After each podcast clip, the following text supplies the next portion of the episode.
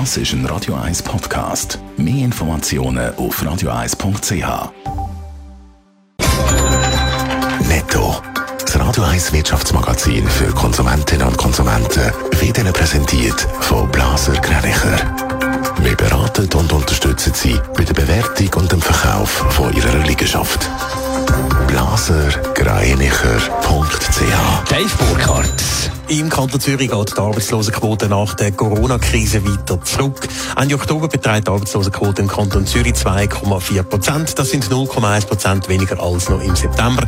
Außerdem liegt Zürich auch 0,1 Prozent unter dem nationalen Durchschnitt. Vor einem Jahr ist die Arbeitslosenquote im Kanton Zürich noch 0,8 Prozent höher gewesen. Die Schweizer Börse dürfte zum Start in die neue Woche noch keine grosse Gümp machen. Laut den vorbörslichen Daten von Julius Berg geht es beim SMI bei 12.304 Punkten los. Das sind 0,1 Prozent tiefer als bei Börsenschluss am Freitag. Auch 18 von den 20 SMI-Titel sind im Minus. Die Ausnahmen sind Richemont und Credit Suisse. Die Umweltorganisation WWF will schärfere Bestimmungen für den Goldhandel in der Schweiz. Es brauche verbindliche Regelungen, dass die Lieferketten können nachvollzogen werden schreibt der WWF. Fast 70 Prozent vom Gold werde in der Schweiz gehandelt. Entsprechend hat das Land da eine Verantwortung. Im Kanton Zürich sinkt die Arbeitslosenquote nach der Corona-Krise weiter.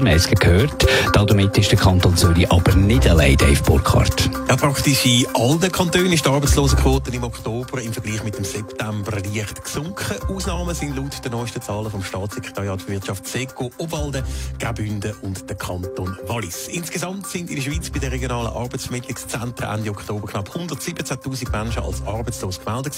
Das entspricht einer Arbeitslosenquote von 2,5 Prozent gegenüber 2,6 Prozent noch im September.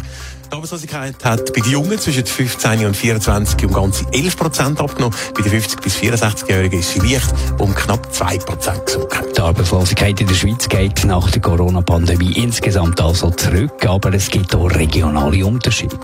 Ja, eben in drei Kantonen hat die Arbeitslosenquote im Oktober im Vergleich zum September leicht zugenommen. Am stärksten mit 0,3 Prozent im Kanton Graubünden. Dort ist sie aber immer noch bei sehr tiefen 1,2 Prozent.